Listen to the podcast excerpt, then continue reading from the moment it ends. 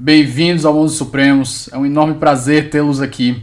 Eu sou Davi Sobreira, coordenador desse projeto.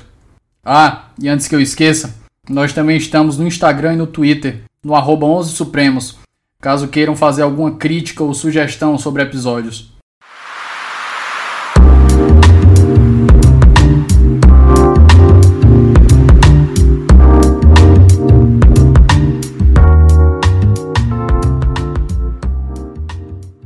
Meus queridos, bem-vindos mais uma vez. Hoje eu tô com o nosso, posso chamar pela primeira vez alguém de veterano aqui no Onze Supremos. Rodrigo Becker voltou para sua segunda participação, participou lá com a gente do segundo episódio do, do, do podcast falando do, do caso do bolo de casamento nos Estados Unidos. E junto com o professor Cássio Casagrande, é uma das grandes referências em Suprema Corte e direito norte-americano que a gente tem aqui pelo Brasil. Rodrigo, quiser se apresentar de novo, dar um oi aqui para o nosso ouvinte antes da gente começar a nossa conversa.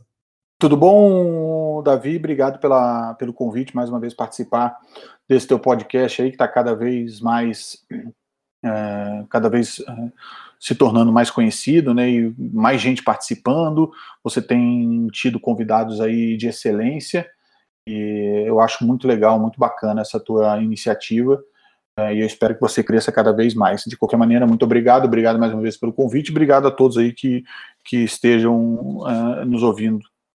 Pessoal, hoje a gente vai falar sobre não um assunto, mas uma pessoa, né, que eu acho que merecia um, um podcast aqui pela tanto pelo que ela fez quanto que ela, pelo que ela representou no direito norte-americano e a influência também dos precedentes que ela participou para o mundo. E a gente vai falar aqui da recém-falecida RBG, a Ruth Bader Ginsburg. E eu acho que a gente pode começar com o histórico escolar, o histórico acadêmico dela, né, Beck? Eu vou ceder o microfone aqui para você fazer suas considerações. Quando eu achar interessante extrair alguma informação, eu faço breves interrupções. O microfone é seu, Becker. É, obrigado, Davi. É, mais uma vez, um, repetir, um prazer participar do teu, do teu podcast. E hoje o tema que você me, me convidou para falar é, é, um tema uh, é, recente, né? Uh, e na verdade o tema não é recente, a morte do tema, né? A morte de, de, de RBG é recente.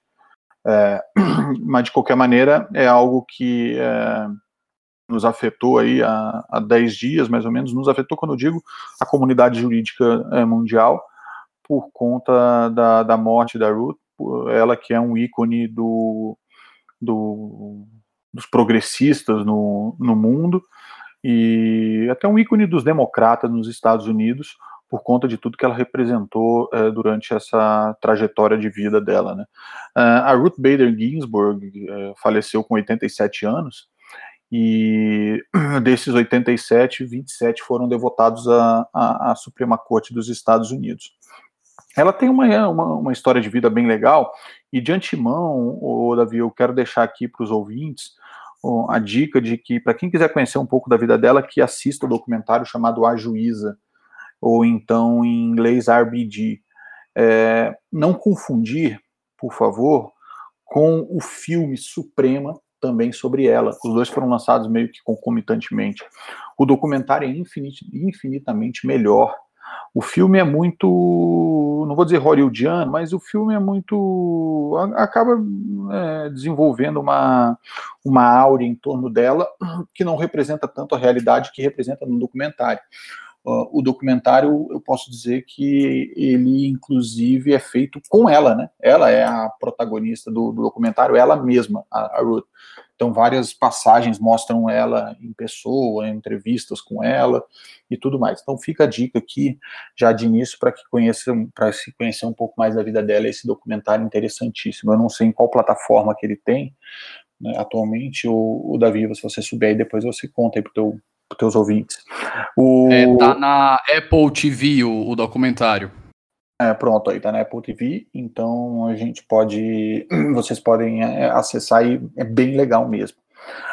Uh, bom, sobre ela, né, como eu estava falando, ela faleceu com 87 anos e 27 desses 87 foram devotados à, à Suprema Corte. Ela tomou posse na, na Corte em 1993 E ela, é, ela tem uma trajetória de vida bem interessante, porque ela, ela é, se formou em direito, e logo que ela se formou em direito, desculpa, e logo que ela se formou em direito, ela não foi trabalhar.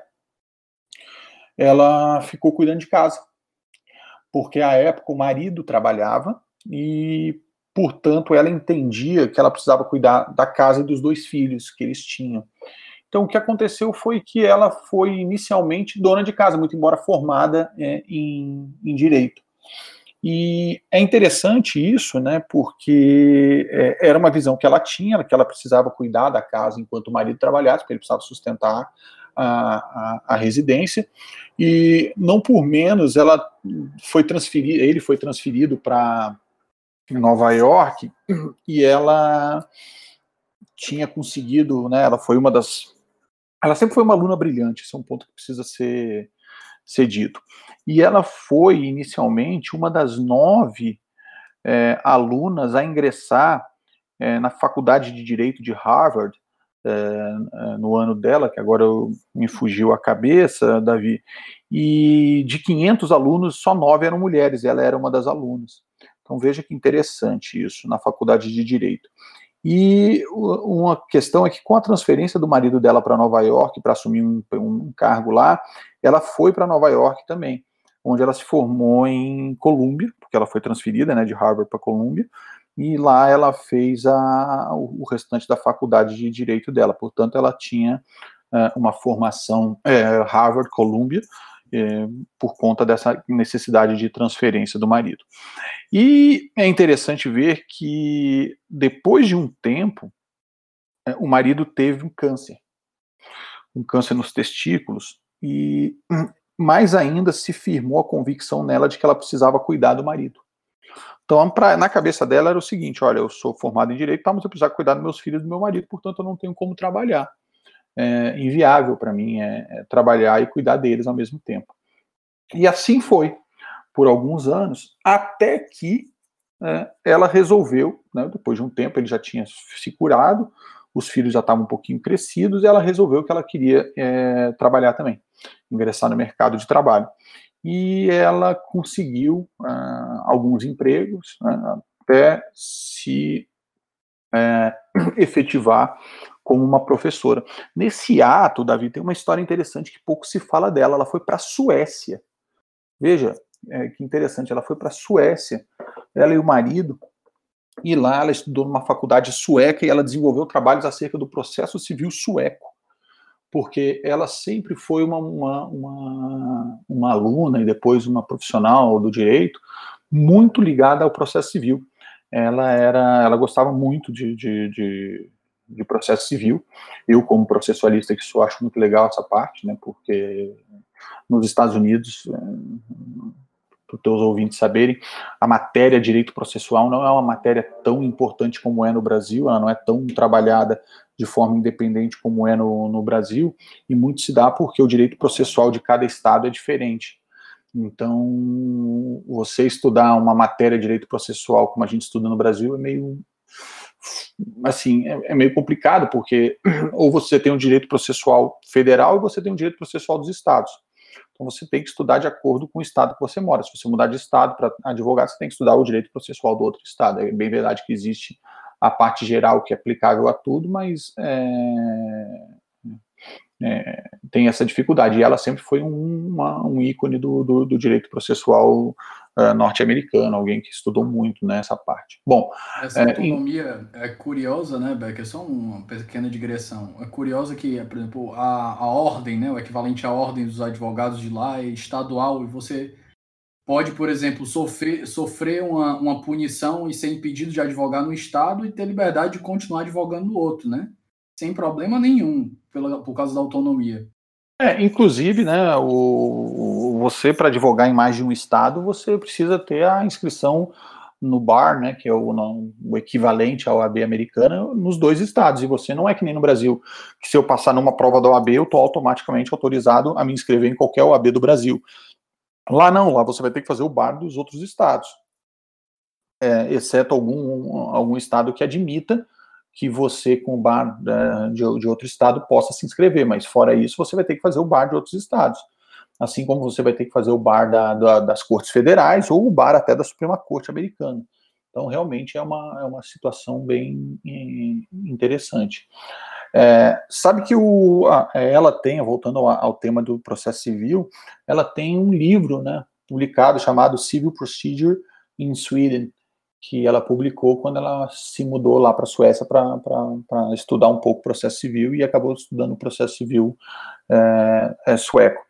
E quando ela voltou da Suécia, ela, ela é, a primeira, o primeiro emprego que ela conseguiu, né, foi como professora. Então ela dava aula numa universidade chamada Rutgers em New Jersey e também depois ela conseguiu o emprego de professora em Colômbia. Ela foi uma das primeiras professoras mulheres de, de Colômbia.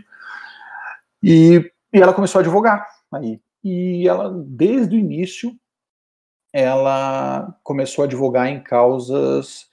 Eu vou botar entre aspas, porque não era só isso, tá? Mas eu acho que as pessoas vão, é, é, é vão entender. É, causas progressistas, né? É, aquelas causas em que é, tinham por, por objetivo a defesa de ações afirmativas, principalmente a defesa dos direitos das mulheres. É, nos Estados Unidos existe uma associação é, muito famosa, que é a associação que, inclusive, né, patrocinou, né, entre aspas, o, o famoso caso Roe vs. Wade, que é a ACLU, que é a American Civil Liberties Union. Ela é uma associação de, de, de liberdades individuais e, e a Ruth começou a trabalhar para essa, essa associação. É, e aí isso acabou fazendo com que ela, é, como é que eu vou dizer, com que ela é, é começasse a ficar com uma predominância uh, nesse assunto e o, uma proeminência nacional, começando a ficar conhecida por ser uma advogada defensora desse tipo de direito, né, que é o direito do, do, das, das causas progressistas, em especial o direito das, da, da defesa das mulheres. A gente está falando aí, né, Davi, final dos anos 60, início dos anos 70 que é uma época em que a Suprema Corte Americana passa, está passando por uma, uma renovação ideológica para liberar mais é, direitos desses grupos que eram mais, entre aspas, segregados, né, que eram os, as mulheres, os negros, é, as causas LGBT, ainda, a causa LGBT um pouco depois, né, uma fase depois, mas eram grupos que tinham bastante é, discriminação. E a gente está falando também de uma época em que, é, reconhecidamente, as mulheres ainda não tinham o protagonismo que elas têm hoje. Então você tinha aí mulheres que é, ainda eram donas de casas, a própria Ruth era, era alguém que no começo tinha a ideia de que ela tinha que trabalhar para que o marido pudesse, cuidar da casa para que o marido pudesse é, trabalhar.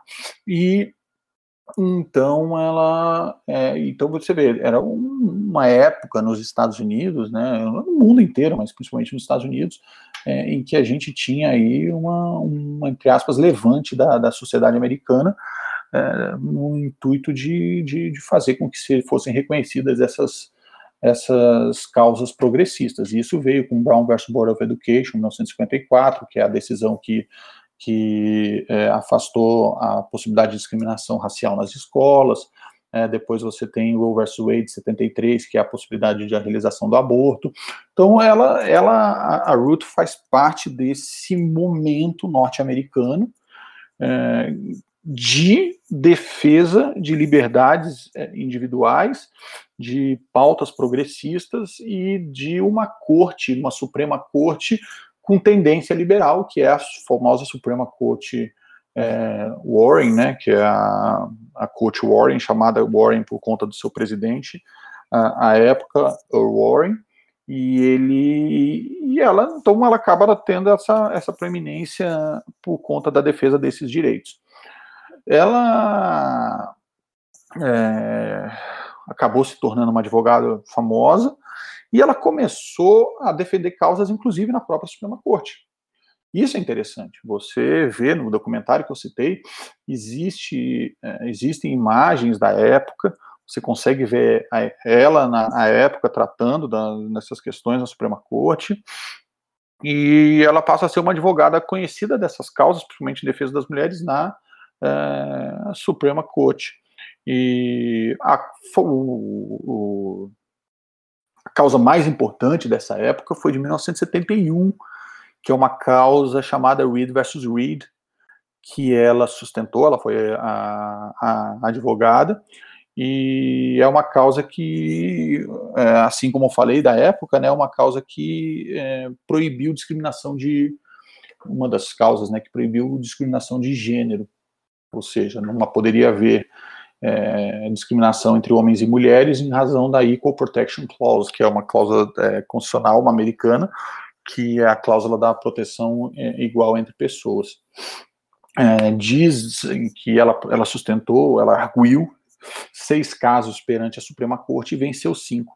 E aqui mais um parêntese interessante, né, é, Davi? Parece pouco seis casos na Suprema Corte americana, mas para uma corte que julga entre 70 e 80 casos por ano, julga que eu quero dizer, eu vou me, eu vou me, me corrigir. Uma causa, uma corte que leva a julgamento perante o seu colegiado com sustentação oral 70 a 80 casos por ano, isso porque ela julga bem mais, ela, ela analisa 8, 8, mil casos por ano, mas que ela leva a julgamento perante a corte, né, com sustentação oral, são entre 70 e 80. Você ter uma, uma advogada que sustentou seis vezes num período médio de tempo não tão curto já é um, um, um bom número, né? Então, uma sustentação bem sucedida já dá, já pode dar estrela, pode levar o estrelato de, um, de uma pessoa, né? Imagina cinco, né? É, seis, na verdade, né? Que ela arguiu perante a corte. Ela ganhou cinco dos seis. E então, assim, é, você percebe que ela já começou a sair, é, começou a sair, eu quero dizer, ela começou a, a ter essa, esse status de uma advogada famosa desse tipo de causa, e aí ela passou a ficar conhecida no, nos Estados Unidos. Então, esse é um período pré-Suprema Corte dela, que é muito importante, muito interessante, e mostra como ela desenvolveu, né, a sua, o seu conhecimento jurídico e aplicou tudo aquilo, porque ela sempre foi muito ela sempre foi muito destaque, né? Não à toa que ela foi destaque em Harvard, depois em Columbia. E aqui uma coisa interessante, Davi. É, eu falei é, é, aqui agora para o pessoal que está ouvindo que a Ruth, ela no início da, da vida dela, ela abdicou da, da, da, da profissão para cuidar da casa, né? E depois que ela começou a ter sucesso na carreira jurídica, quem abdicou da profissão foi o marido. O marido para de, de, de trabalhar e vai cuidar da casa. Na verdade, o marido passa a ser uma, uma pessoa para cuidar da carreira da Ruth, não cuidar pro, é, é, como um empresário, cuidar para que ela fosse bem sucedida na carreira. Então era mais ou menos assim: vai, faz toda a tua carreira que eu cuido da casa. Então é interessante que ele virou, se é possível a gente usar essa expressão, né? A gente usa para, em alguns casos, para as mulheres, porque que não usar para os homens também, o dono de casa. Ele virou a pessoa que ia cuidar da casa. Becker, é, e o outro ponto interessante, né, é ressaltar essa, esse, é, essa iniciativa do marido dela num momento como aquele, né, que isso não era bem abraçado. Então, interessante como, do jeito que ela fez por ele, ele retribuiu por ela, mesmo com, com, com a sociedade não esperando isso, né, não impondo isso socialmente. Eu acho que vamos pegar alguns precedentes importantes de participação dela, Beck. Eu acho que vai ser um, um ponto importante já ela como juíza da Suprema Corte? É, antes disso, só fazer uma observação, o, o Davi, que por conta dessa, de, dessa, desse, é, dessa relação que ela teve com essas causas, por ela ter ganhado essa notoriedade, em 1980 ela foi nomeada para a Corte de Apelações do Distrito de Colômbia, é o DC Circuit Court, Circuit Court, e que é a Corte Federal mais importante dos Estados Unidos, de segunda instância. Apesar de ela ser responsável é, pelos recursos do District of Columbia, né, que é onde fica o Washington, é, e ela é uma das 13 cortes federais que tem nos Estados Unidos, ela é tida como a mais importante por conta da questão temática. É, por, uma, por, uma, por uma questão de competência, o, as causas relativas a a União, desculpa, a presidência do, do país ao Congresso e às agências federais, que nos Estados Unidos tem muita força, em segunda instância são julgados por essa corte. Então, essa corte acaba sendo a corte mais importante em termos federais em segunda instância. Não, não à toa que muitos dos juízes da Suprema Corte, historicamente, vieram dessa corte de apelações. Uh, e ela era da, ela foi nomeada em 1980 pelo presidente eh, da época Jimmy Carter para exercer o cargo de juíza da corte que ela ficou por 13 anos até né, ser nomeada pelo Bill Clinton para a Suprema Corte. Então, veja, ela teve é, uma vida de advogada aí entre 68 e 69, que ela volta da Suécia, até 1980, quando ela é nomeada para a corte. A gente está falando de 12 anos. Em 12 anos, ela ganhou um enorme prestígio nacional por conta das defesas que ela fazia e da pauta que ela defendeu né, naquela época nos Estados Unidos. Então, sim, a partir de 1980, ela vira juíza e aí, para a gente chegar em 1993, ela vira é, juíza da Suprema Corte americana pelas mãos de, de, Bill Clinton. E Bill Clinton, que quando tomou posse é, na, no cargo de, de presidente, ele já falava que ele queria nomear é, Ruth Bader Ginsburg para a, a, Suprema Corte, bastava com, aparecer a vaga. E a vaga apareceu logo nos primeiros meses de mandato do, do Clinton, então ficou fácil para ele, logo depois ele foi, ele, ele nomeou. E uma última observação, o Davi, ela foi aprovada por 96 a 3. Então ela só teve três votos contrários, que é uma votação bem expressiva em se tratando de Senado. É, dos dias de hoje a gente viu algum, acho que não sei se foi o, o, o Kavanaugh, que foi 52 a 48, né? Isso, 52 a 48, a votação mais apertada da história da Suprema Corte, da, do Senado para a Suprema Corte. Sobre o, voltando um pouquinho antes da gente entrar é, nos precedentes que ela julgou, Beck, eu estava lembrando aqui daquele filme, né, que, que falaram dela do Suprema. É, ainda que seja um pouco hollywoodiano, é interessante como a estratégia que foi abordada, né? Ela pegava, pegava casos que discriminavam, que é o, justamente o nome do filme em inglês é On the Basis of Sex, né? Discriminavam com base em sexo. Eram leis que eram feitas, é, pelo menos no, na intenção, para prestigiar as mulheres de alguma forma, mas no, no final das contas essas leis acabavam tirando o espaço delas do mercado de trabalho. E ela usou a estratégia justamente de mostrar como essas leis acabavam prejudicando os próprios homens para derrubar as leis e beneficiar as mulheres. Eu achei a sacada, lógico que ela não fez isso em todos os casos, né? Mas o, o caso que eles colocam em evidência foi muito interessante no filme. Sim, sim. É, e você falou uma coisa importante, porque, inclusive, Davi, ela, quando advogava, ela defendia que, é, por conta disso que você está falando, né, da, da, da questão de, de, de escolher é, causas é, que tinham discriminação com base no gênero, é, ela defendia na Suprema Corte a, a aplicação do strict, strict scrutiny. É difícil para a gente, às vezes, né, falar umas palavras em inglês, mas isso. Eu já, já passei a vista duas ou três vezes sobre esse termo, mas eu nunca compreendi bem. Explica para a gente, o, Strict scrutiny é, é quase um trava-língua, né? É, me trava a língua. Escru, escrutínio estrito, se a gente fosse Exatamente. traduzir no, de é. maneira livre, né? É.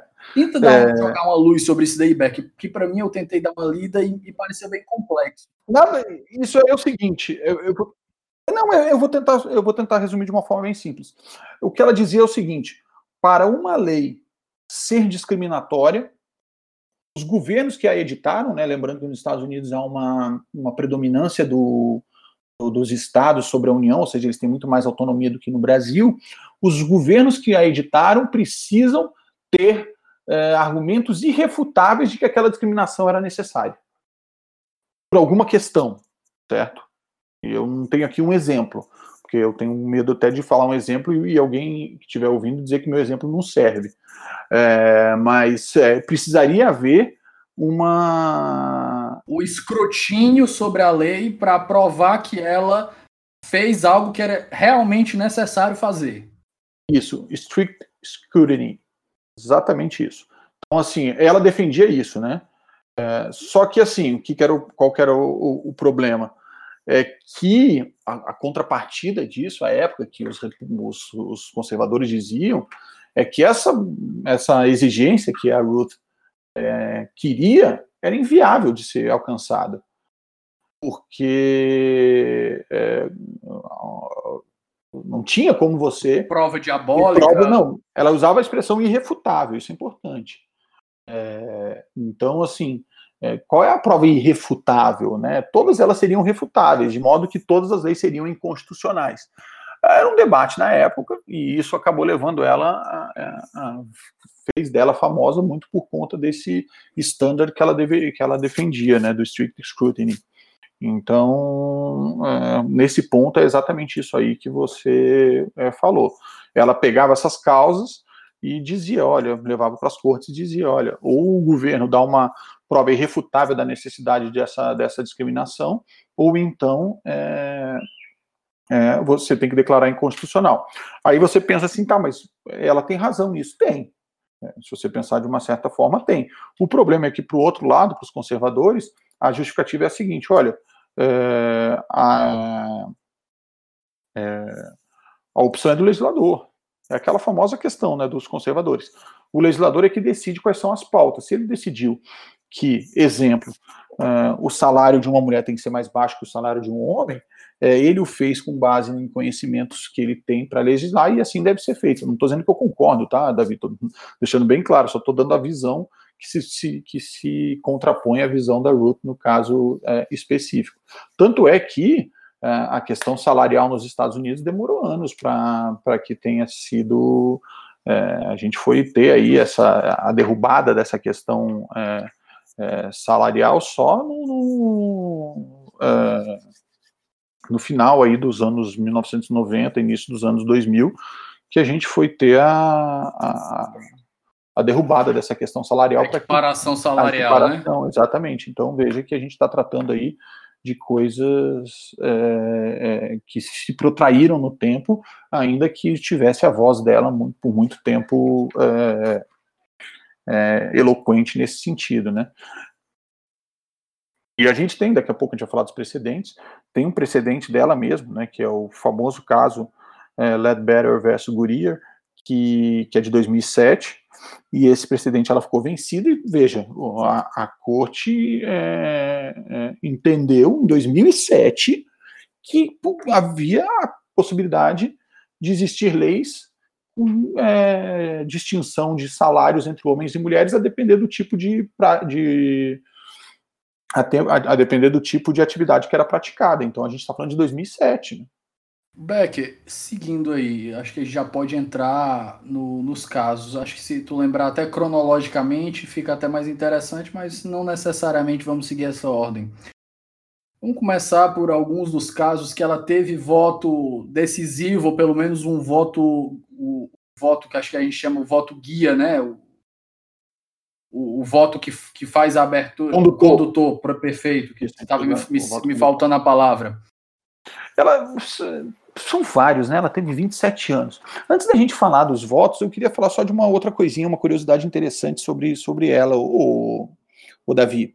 A sabatina, a sabatina dela em 1993 no Senado é, teve uma peculiaridade.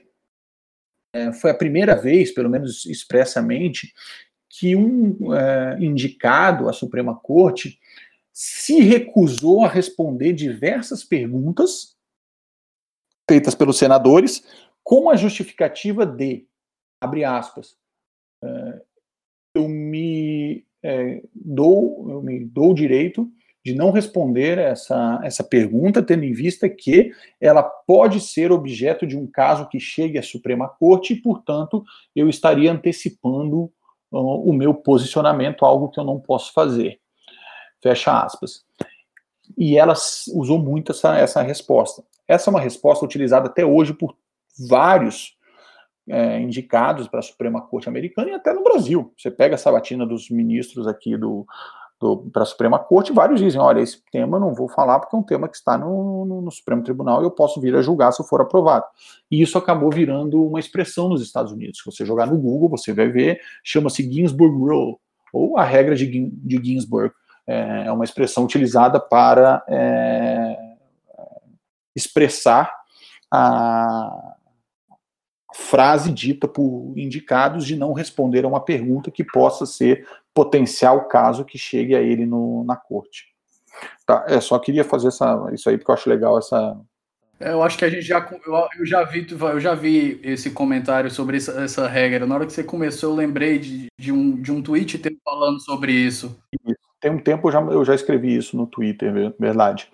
É, sobre casos é, famosos de, de, de RBG ou Bader Ginsburg, é, tem vários, né, Davi? Eu acho que a gente pode é, é, começar com um dos primeiros casos dela que foram de grande repercussão, que é United States versus Virginia, de 1996, que é um caso em que ela é, foi a condutora do voto vencedor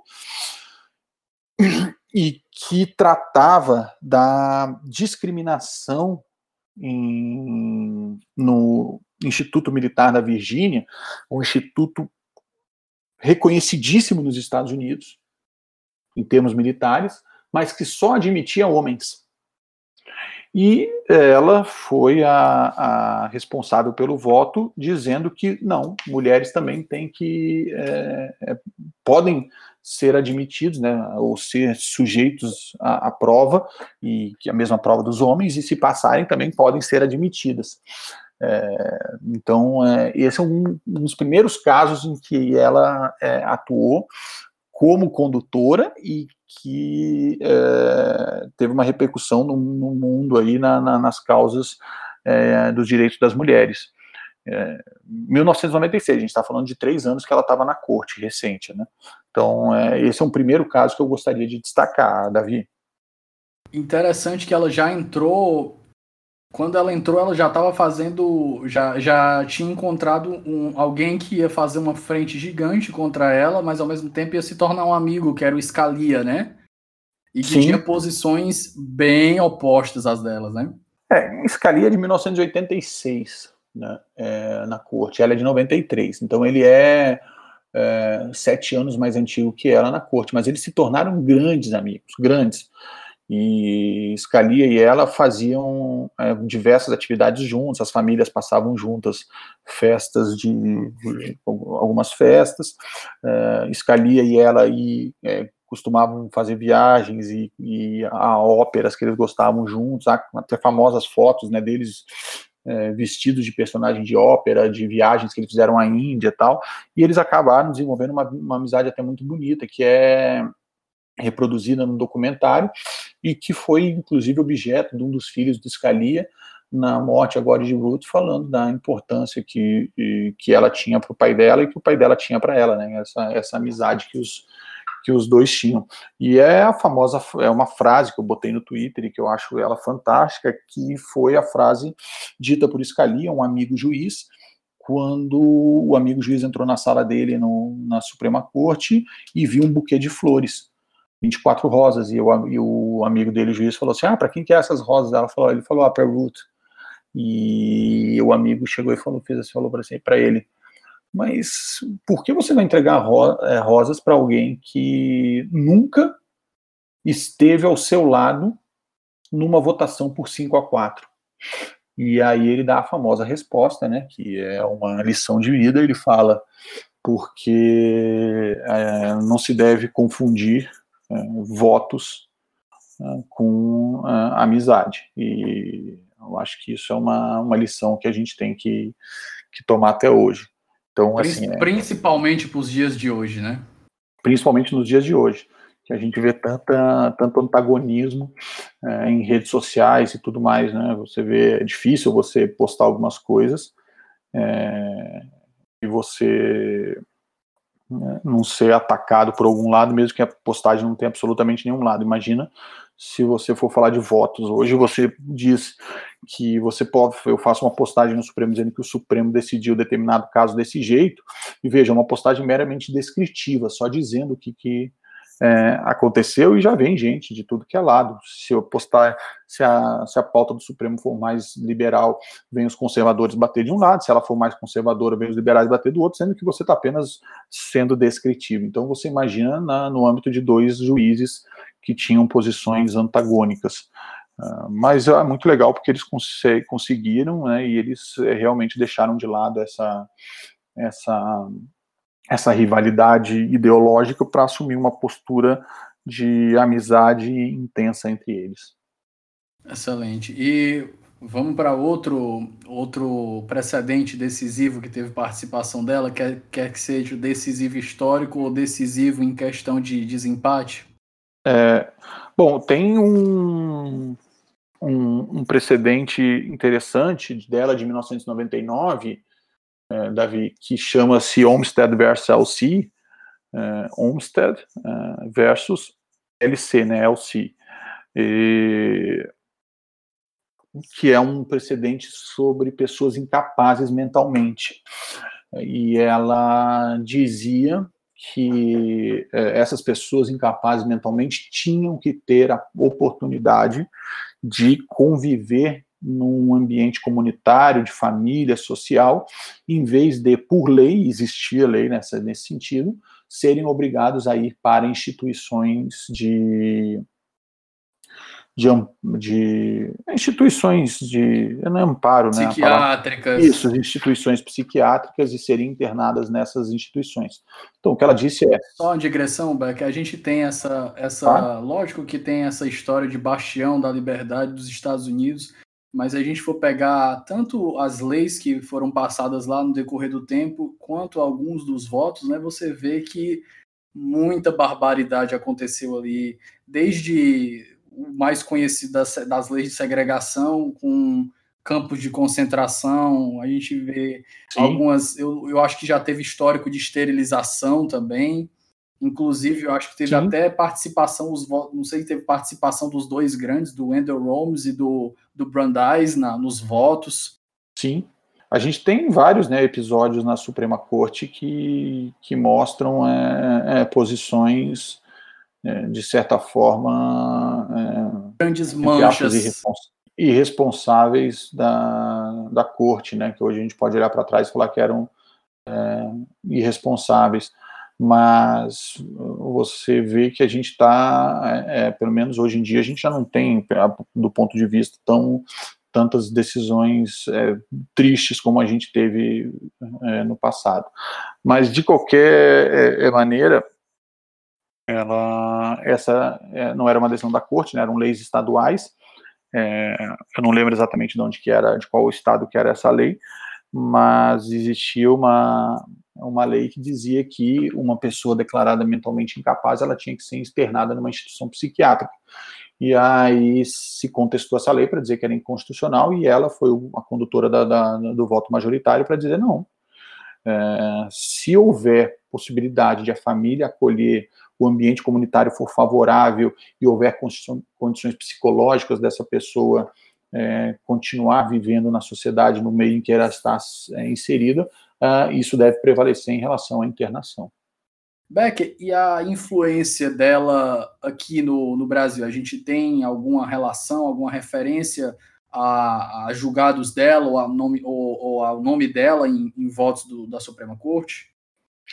Ah, de cabeça não, Davi, mas com certeza tem. Tem casos famosos que o Supremo, é, o Supremo se você jogar no, na, na pesquisa jurisprudencial, é, Suprema Corte dos Estados Unidos, Suprema Corte Americana, né, você vai ver que a gente cita muito caso é, dos Estados Unidos. Parece que não, mas é, é, são vários casos que são, que são citados. Esse mesmo que a gente conversou agora há pouco é um caso famoso né, de discriminação, que é o United States versus Virginia, é, que é o caso de discriminação das mulheres no, em relação a concurso público. O Supremo cita quando ele vai falar de discriminação também no Brasil em relação a concurso, que é a ideia de, desse, desse caso. Então, sim, eu não sei te dizer se citam ela nominalmente, é, o voto dela nominalmente, mas casos que ela conduziu, com certeza é, é, citam, né? Beck, e além disso, tu acha alguma, alguma outra informação importante que a gente deva trazer aqui para o ouvinte, além do que a gente já conversou até agora? Olha, tem bastante coisa, né? Uma coisa que é, é, é muito controversa, Davi, e a gente tem que falar, não é, não dá para para fechar os olhos se a gente quiser ser é, intelectualmente honesto. É, exatamente. é que a Ruth Bader Ginsburg não era uma progressista 100%, né? A gente não pode dizer que ela era a maior das liberais que já passaram pela Suprema Corte, ou que ela era completamente liberal, ou que ela tinha uma pauta é, é, ativista de ações afirmativas, é, uma pauta feminista forte, igual tem, por exemplo, a famosa Catherine McKinnon, né, que é, é, uma das feministas mais conhecidas dos Estados Unidos e que defende pautas extremamente liberais. É, não dá para a gente dizer isso da, de, de RBG. Ela, vou te dar um exemplo, ela tinha é, posições é, conservadoras em matéria criminal. Ela não era uma super liberal em matéria criminal. Então, vai dizer, ah, mas ela era contra a pena de morte. Isso é verdade. Certo? Os votos dela em casos relativos à pena de morte sempre é, deram a entender de que ela era contra a pena de morte. Inclusive nos, nos stay of execution que se pede, são liminares contra a execução de pena de morte, que se pede né, de última hora nos Estados Unidos, normalmente ela concedia ainda que ela ficasse é, é vencida. Agora, quando se tratava de casos é, relativos a direitos e principalmente no mérito a crimes cometidos, ela não era aquela liberal ou aquela progressista que as pessoas acham que ela era. É, vou te dar alguns exemplos aqui. A gente tem casos em que ela julgou de maneira a, a a, a saída, né, a ficar do lado dos, dos, dos, dos conservadores. Então, é, é, e isso, assim, a gente está falando de casos mais recentes. Eu vou te dar um exemplo. Em 2019, é, ela julgou um caso chamado United States versus Sinegan Smith, é, que ela é, foi a voto condutor é, de uma decisão condenou uma, uma, um, uma pessoa é, e que todo mundo achava assim, ah, mas ela é, uma, é alguém que vai dar o direito a livre, de, direito de livre expressão em detrimento da condenação criminal. Não, ela condenou criminalmente a pessoa, muito embora existia uma discussão é, de liberdade de, de, de pensamento, né, liberdade de, de expressão. É, então, assim, a gente está falando de casos que ela julgou, certo? É, para é, ser mais dura em relação à, à área criminal. E tem, é interessante é, isso, o, o Davi, porque é, tem um outro caso que ela decidiu também é, é em 2019 que é, ela também é, votou com os conservadores. No caso, né, ela votou junto com Clarence Thomas, Samuel Alito e Brett Kavanaugh, é, que é que foi um caso que ela votou para excluir, né, excluir uma alegação de um réu referente a, a, um período de liberdade condicional que ele falava. Ele dizia: olha, eu tenho direito a esse período de liberdade condicional. Eu estou tentando ser um pouco mais é, aberto para a gente não, não, perder tanto tempo nos detalhes, mas para mostrar mais a, a, a, concepção do pensamento dela, tá? Claro, Só para explicar. Sem problema. É, ela, ela votou nesse caso para excluir a alegação do, do, do, do réu de que a liberdade condicional dele, eu estou fazendo aqui um, uma tradução é, genérica, que a liberdade condicional dele é, não, vai, não valia, porque ele alegava o seguinte: olha, eu tomo liberdade condicional, eu cometi um novo, ou na verdade descobriram um, um crime que eu cometi antes dessa liberdade condicional, e portanto eles estão querendo me levar para a prisão agora e cortar minha liberdade condicional. E ele dizia: não, a minha liberdade condicional ela vale para todos, para tudo que aconteceu antes, certo? E ela disse não. Você não. A sua liberdade condicional não vale se você tiver é, se tiver descoberto outro crime, mesmo que seja antes do julgamento. Então, é, você tem que voltar para a prisão. Você vê, é uma, uma pauta conservadora e ela votou com, uh, com os conservadores, né? Então, veja, a gente está. Já te citei aqui dois casos em que de, de direito é, penal que ela votou com os, os conservadores. Então não dá para a gente dizer que ela era 100% liberal. Em matéria criminal e em matéria de primeira emenda, que é, é, é liberdade de expressão, ela não era 100% do tipo, ah, pode tudo, entendeu? Isso é, isso é importante que se diga, para que senão, pra, pra, porque muita gente eu vi, é, talvez as pessoas até que não, não conhecessem tanto a história da Ruth, é, mas assim, muita gente eu vi é, saudando ela como um ícone da, da manifestação dos direitos e, do, e das causas das ações afirmativas e tudo mais. Não é bem assim. Ela era bem defensora é, da possibilidade de aborto, ela era defensora da causa LGBT, e ela era é, contrária à pena de morte. Essas três, esses três pontos não há como negar. Mas, ao mesmo tempo, ela, ela era uma juíza dura em matéria criminal e ela era uma juíza que não tinha liberdade de expressão como algo que fosse é, totalmente é, inviolável. Sobre esse último ponto, Beck, é, eu, eu, liberdade de expressão é um tópico que eu gosto muito de estudar, principalmente no, no contexto americano, e eu posso estar enganado, mas isso é uma leitura minha, né? A gente começa com o avanço da liberdade de expressão, com, pelo menos na corte, né, na mão do Oliver Wendell Holmes e na mão do Louis Brandeis. E o Louis Brandeis, a, o Wendell Holmes, eu não lembro a posição política dele, mas o, o Louis Brandeis ele era progressista, para a época. E ele fazia essa defesa porque, na época, os conservadores tinham noções mais restritas de liberdade de expressão. Hoje me parece o oposto. Hoje a gente vê que, pelo menos nos Estados Unidos, quem acompanha, vê que a liberdade de expressão passou a ser algo muito mais uma pauta muito mais conservadora, ao passo que os progressistas têm maiores reservas com o que pode ou não falar, com os limites da liberdade de expressão. Aí eu, eu falo isso porque me chamou a atenção na hora que tu falou que ela votou com os conservadores nessa, nessa condenação, no caso de liberdade de expressão.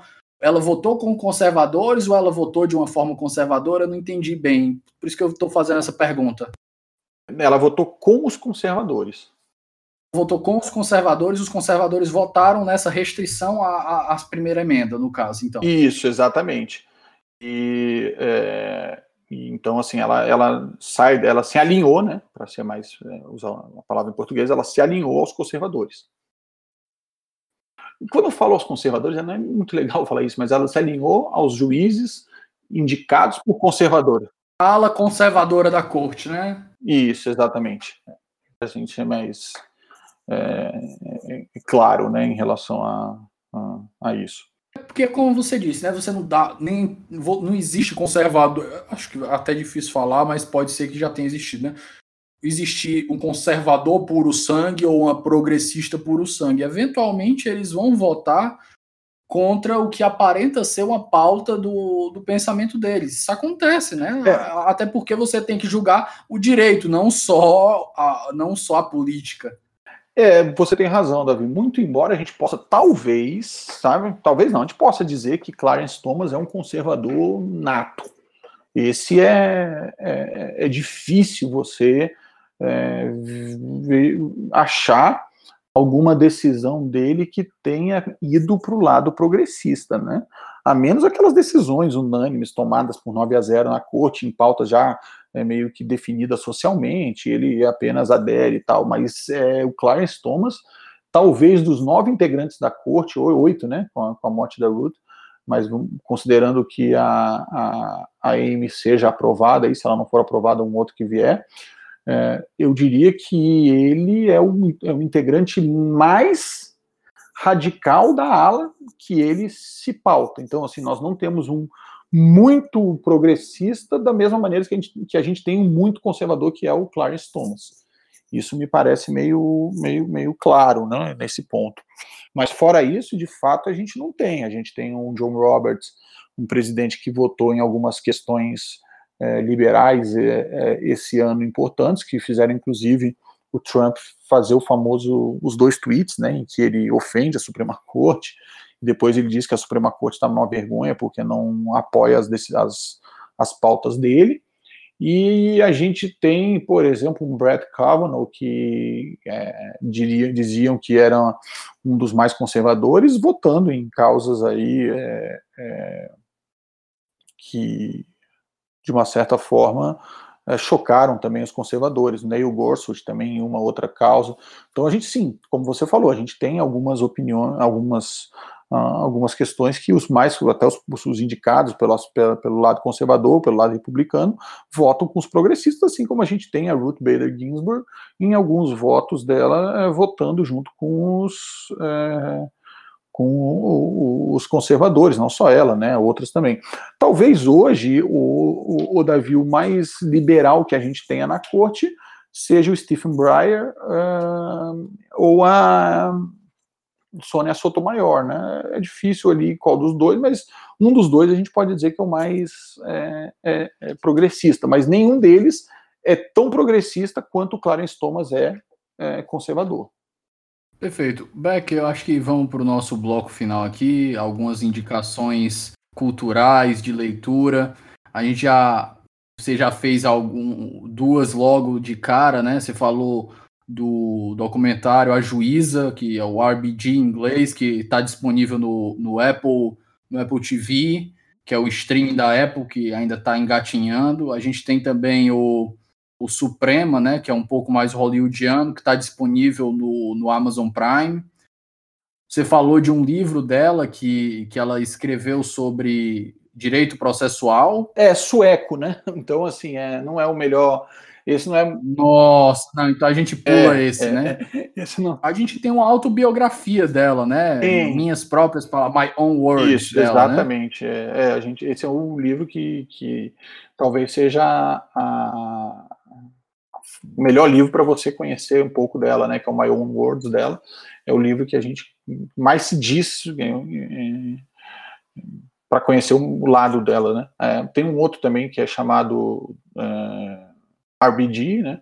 Conversation with RBG, que é uma série de entrevistas que ela fez com um, um autor uh, americano e que vale bastante a pena, do Jeffrey Rosen, que também é, é, é, bem, é bem conhecido. E por fim, o último, terceiro livro que eu vou deixar aqui como indicação é um que se chama Notorious RBG, é, que é uma biografia dela, é, feita por dois autores, aqui eu não me recordo o, o, nome deles, mas que, que é uma biografia muito interessante dela. São os três livros, eu acho que mais conhecidos nela, né? A autobiografia, essa série de entrevistas com o Jeffrey Rosen e o Notorious RBG, que é a famosa capa que acho que as pessoas que gostam do tema vão lembrar que é ela com uma, com uma coroa.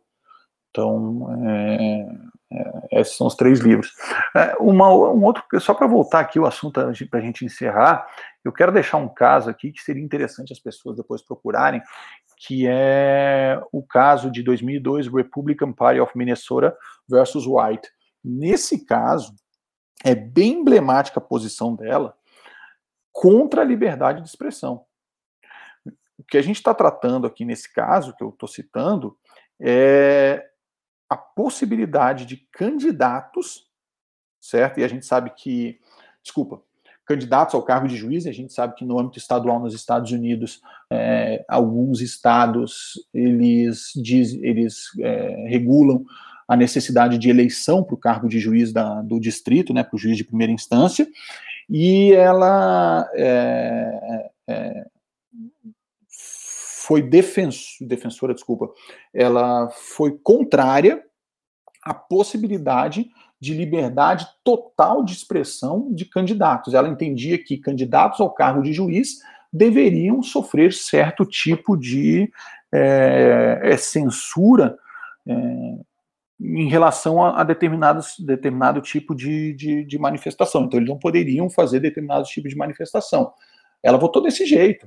É curioso que lá, juiz e promotor, quando vai se candidatar, né, dependendo Sim. do estado, da forma que eles, eles fazem propaganda aberta, Isso, né? exatamente. Propaganda em TV, diz que eu vou ser duro com, com os bandidos e faz todo aquele discurso populista para tentar se eleger. Isso, exatamente. Então, vê, a gente está falando aí de, de um caso que é, ela votou nesse sentido. Ficou vencida, veja, ela ficou vencida nesse caso.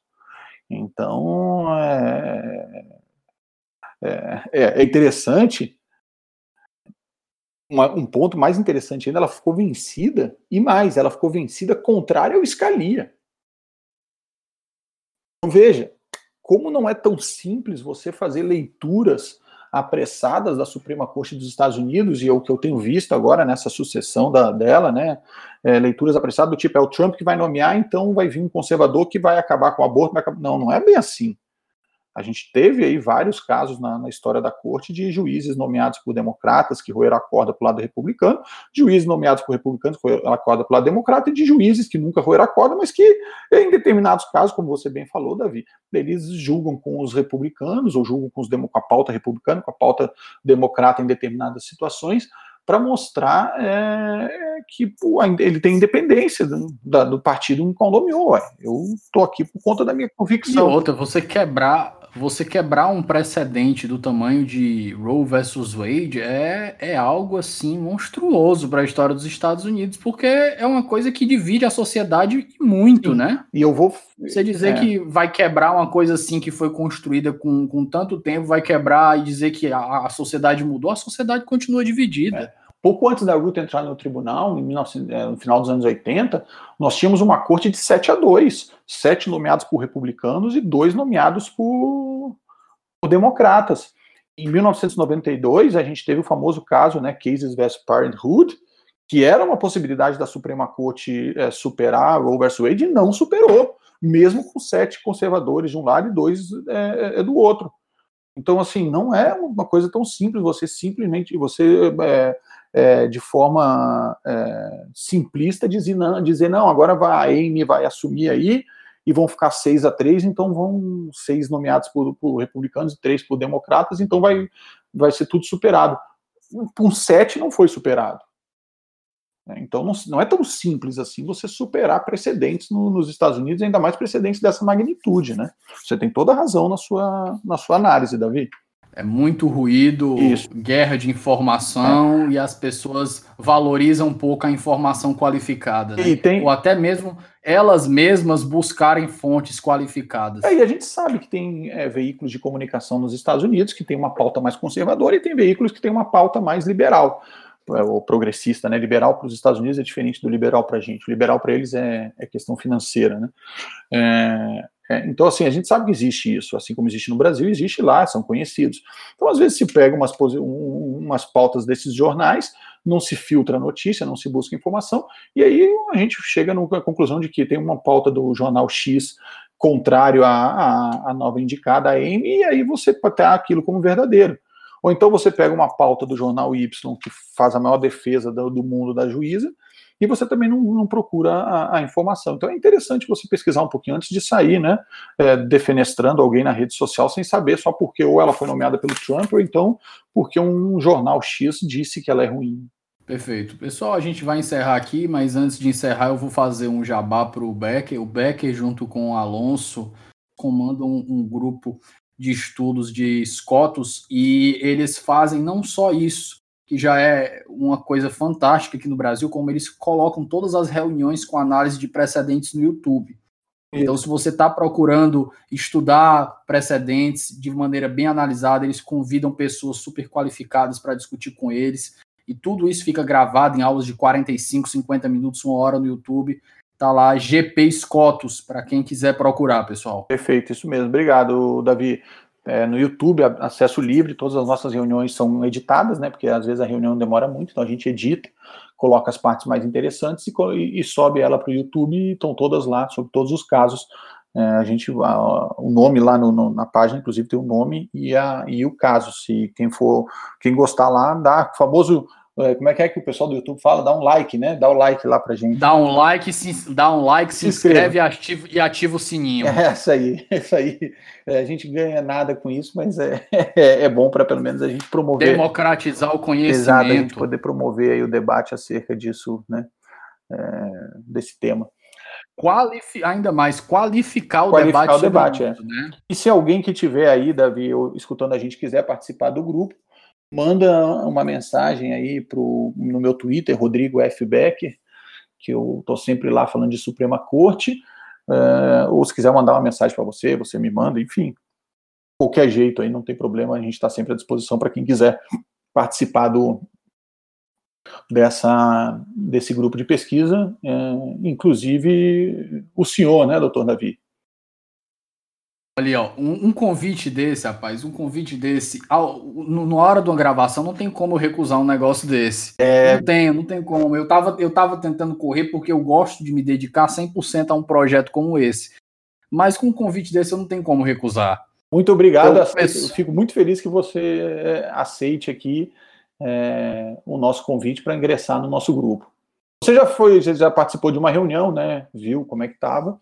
Mas, é, isso, é. isso. Eu, eu deixei, eu até eu tava, entrei, eu só como eu falei para você, eu não, não, não tava continuando na, na época que eu tava com muitos projetos e eu olhei assim, oh, isso daqui é um negócio que eu gosto demais para fazer mal feito. Isso aqui eu queria fazer uma dedicação pesada a isso daqui para eu retirar a maior quantidade de informação possível para me enriquecer de bagagem intelectual. Ah, que Mas, bom, fico feliz. Que... Com um convite desse, eu não, eu não vou deixar de, de participar, não, Beck. Eu agradeço desde já, mais uma vez, por a sua participação aqui, a sua disponibilidade. Sua segunda participação, eu acho que a gente vai ter outras, que a gente tem mais tempo aí pela frente. Não, tô, e eu... mais uma vez, muito obrigado, Becker. Eu que agradeço, Davi. Estou sempre à disposição quando a gente quiser debater outros, outros temas, se quiser, inclusive, falar aí sobre a nova juíza que vai, se ela for aprovada, né? Não adianta a gente falar também se ela ser aprovada. Estamos abertos. O que precisar aí, pode contar comigo, viu, Davi? Muito obrigado aí pelo espaço.